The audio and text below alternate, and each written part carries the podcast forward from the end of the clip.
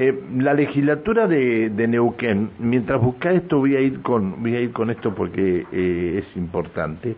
La legislatura de Neuquén aprobó esta semana un proyecto de comunicación al gobierno nacional como al provincial y municipal para que se restituya la torre de periodistas y el centro cultural doctor Enrique Pedro Oliva a sus legítimos dueños. Esto vienen peleando hace tiempo dos este, mm, antiguos colegas de, del medio, como son Víctor Hugo Reynoso y este, Dante Morosani o Dante Lombardo, más conocido como Dante Morosani en su momento. Ahora no lo conoce más nadie como Dante Morosani, lo conocen como Dante Lombardo. Bueno, comenzó a, tomar pie esta denuncia que venían haciendo porque se ha interesado la legislatura en el tema.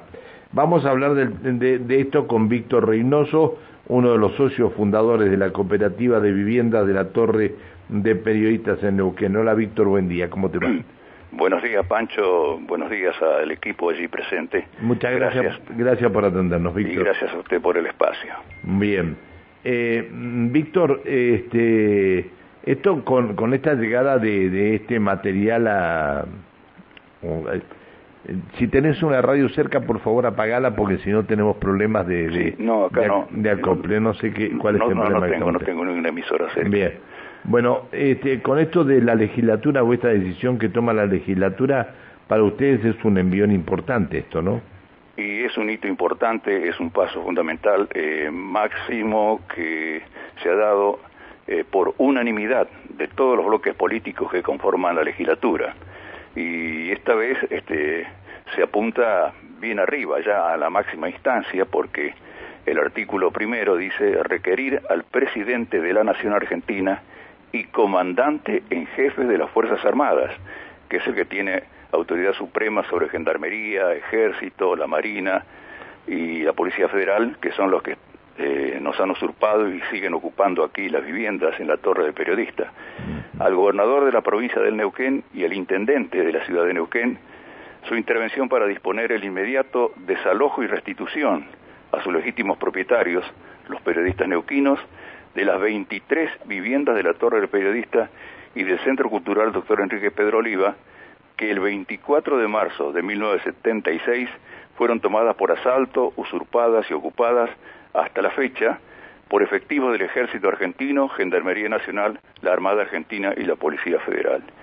A su vez, eh, se pide que se gire esta comunicación no solo al Poder Ejecutivo Nacional, sino también al Poder Ejecutivo de la provincia del Neuquén, al Poder Ejecutivo de la ciudad de Neuquén, a los Ministerios de Defensa, Seguridad, de Justicia y Derechos Humanos de la Nación. A ver, eh, para explicar a la gente, estos departamentos que ustedes están reclamando desde hace tantos años, ¿no están a nombre de las fuerzas federales?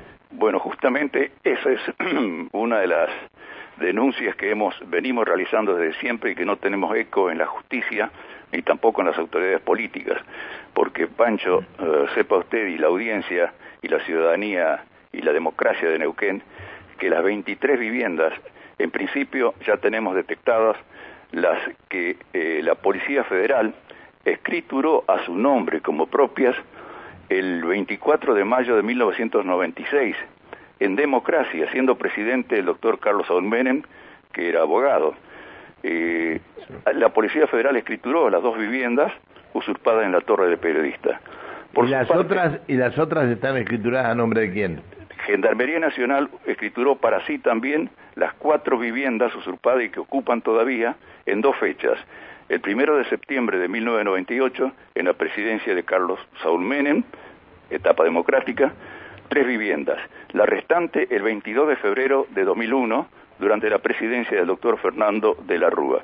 Pero lo que me preocupa y debe preocupar a la ciudadanía, y esto preocupó a todos los diputados y diputadas que nos dieron su aval total, es que si se escrituran, como se está sospechando, las 15 viviendas que tiene ocupadas el ejército, se estaría cometiendo un acto tremendo contra la democracia. Se estaría legitimando un acto criminal, un robo por parte de la dictadura. Por eso, muy bien lo decía el diputado Blanco, que la Torre del Periodista y el Centro Cultural es el último bastión que queda de la, de la dictadura aquí en Neuquén. Qué bárbaro. Qué bárbaro. Este, ahora, cuando eh, eh, se producen los hechos de la toma de la torre de periodistas por parte de, de los militares y de, una fuerza como la, eh, la Policía Federal, eh, en ese momento, ¿quiénes estaban en, en, la cooperativa de periodistas? ¿Estaban ustedes? Estábamos todos nosotros, desde 69 a 76 estábamos los eh, fundadores, eh, socios activos y socios adherentes, llegamos a ser algo así como 125 en total. Eh, la mayoría de los compañeros este, asociados eh, provenían del diario Sur Argentino, hoy la mañana, de LU5 Radio Neuquén, de Canal 7, de la gobernación del Neuquén en sus distintas este, dependencias, eh, de oficinas de prensa, y así teníamos este un panorama total, cubríamos todas las actividades, todas las actividades, y de esa manera eh, el 21 de junio de 69 se constituyó la cooperativa allí donde estaba la Galería IOMI en la Avenida Argentina 60, sí, que ya está desaparecida. Este, allí no, nació pero está, la galería está todavía. Claro, pero la galería no está. Eh, se ha transformado en una cafetería. Ah, está bien, bar, sí, está bien, está bien. Está bien eh, con una franquicia. Pero volviendo, volviendo a lo nuestro, Pancho, le aseguro que estamos nosotros eh, en un brete tremendo por razones de salud, de edad, de desgaste, porque esto es extenuante y como dice José Larralde, es una lucha despareja. Está bien, está bien. Ahora, eh, Víctor, este, en la, cada departamento tiene un nombre y apellido de a quien estaba adjudicado anteriormente. Es así, había titulares y suplentes. Y por ejemplo, le voy a dar, porque estos nombres le va a dar, traer recuerdos a muchísimos viejos vecinos eh, y otros que más jóvenes que siguen la historia del Neuquén. Por ejemplo, nosotros tuvimos que hacer una investigación propia, Pancho, porque el 24 de marzo de 76 el, los militares se llevaron toda la documentación que está hoy desaparecida. Entonces tuvimos que ponernos a investigar nosotros con Dante y otros colaboradores, con Osvaldo Arabarco, y logramos conformar un listado de 18 periodistas y gráficos que han aportado y que son este, acreedores de estas viviendas. Y se los leo rápidamente. Son Carlos Agustín Ríos, Marta Delfina Echevarría, Diego Manuel Flores Jiménez, María Cristina Parente, Pascual Ramón Carbonel, Miguel Sánchez, Eduardo Horacio Bejarano, Luis Alberto Díaz, Enrique Luis Diusi, Rodolfo Oscar Inda, Raúl Aranda, María del Carmen Vidal, Silvia Zapaj, Pedro Alfredo Fuentes, Edgardo Antoniana, Pedro Herardo Brody, César Arturo Boch y Héctor Dante Lombardo. Esos son los que hemos rescatado y estamos en la búsqueda de otros. Tenemos antecedentes. Estamos, eh, Héctor Dante Lombardo, estamos hablando de, es, Dan, Dante, de Dante Morzani. Él es titular, es propietario del eh, departamento cuarto C de la Torre del Periodista, que está ocupado por personal del ejército.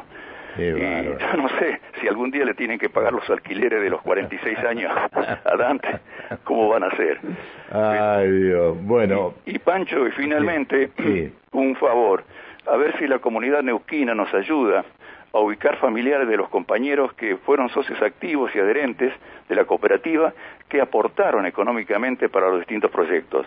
Entre ellos Carlos Finocchietti, Rubén Tulio Bugallo, Oscar León, Carlos Rodolfo Junge, Héctor Pérez Borruat, Daniel Rodríguez Novar. Carlos Rodolfo Junge, el Chato.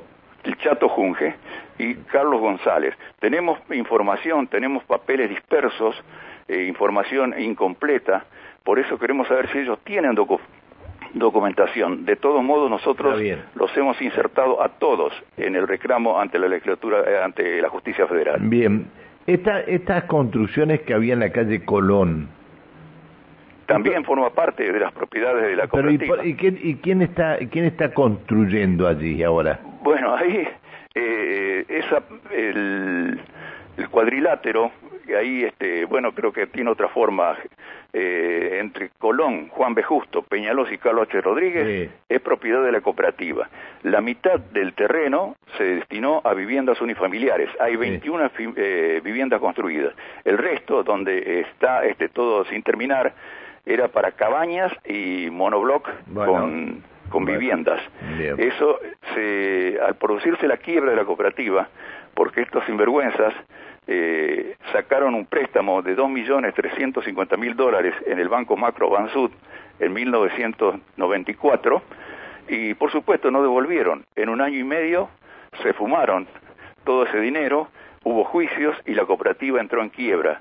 Entonces esas obras están paralizadas, han sido rematadas varias veces, todo, todo eso es de los, de los periodistas, pero este, está en un trámite judicial muy tramposo, hay un entramado de complicidades muy grande y esto, Pancho, es una mega causa, es una mega asociación ilícita, es una mega estafa y es mega corrupción. Bien, bueno, Víctor, eh, puede hacer que se recupere. Te agradezco que nos hayas atendido.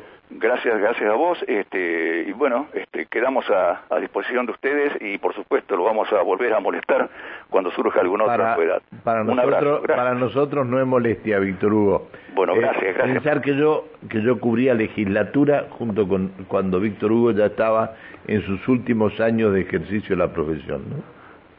¿Te acordás de eso? Me acuerdo perfectamente, me acuerdo perfectamente. Te mando, un abrazo, chao. gracias, Chao, hasta luego. Víctor Hugo Reynoso y esta, perdón, y, este, esta comunicación de la legislatura de Neuquén al gobierno nacional, al provincial y al municipal.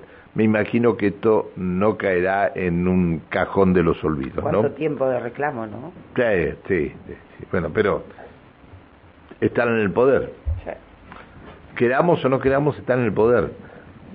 Porque permitir que se escriture en un gobierno democrático este, algo que nunca que nunca pusieron un peso y lo y lo que pusieron fue sacar un crédito y fundir este, una cooperativa quienes no tenían nada que ver con la cooperativa es un tema complicado. Bueno,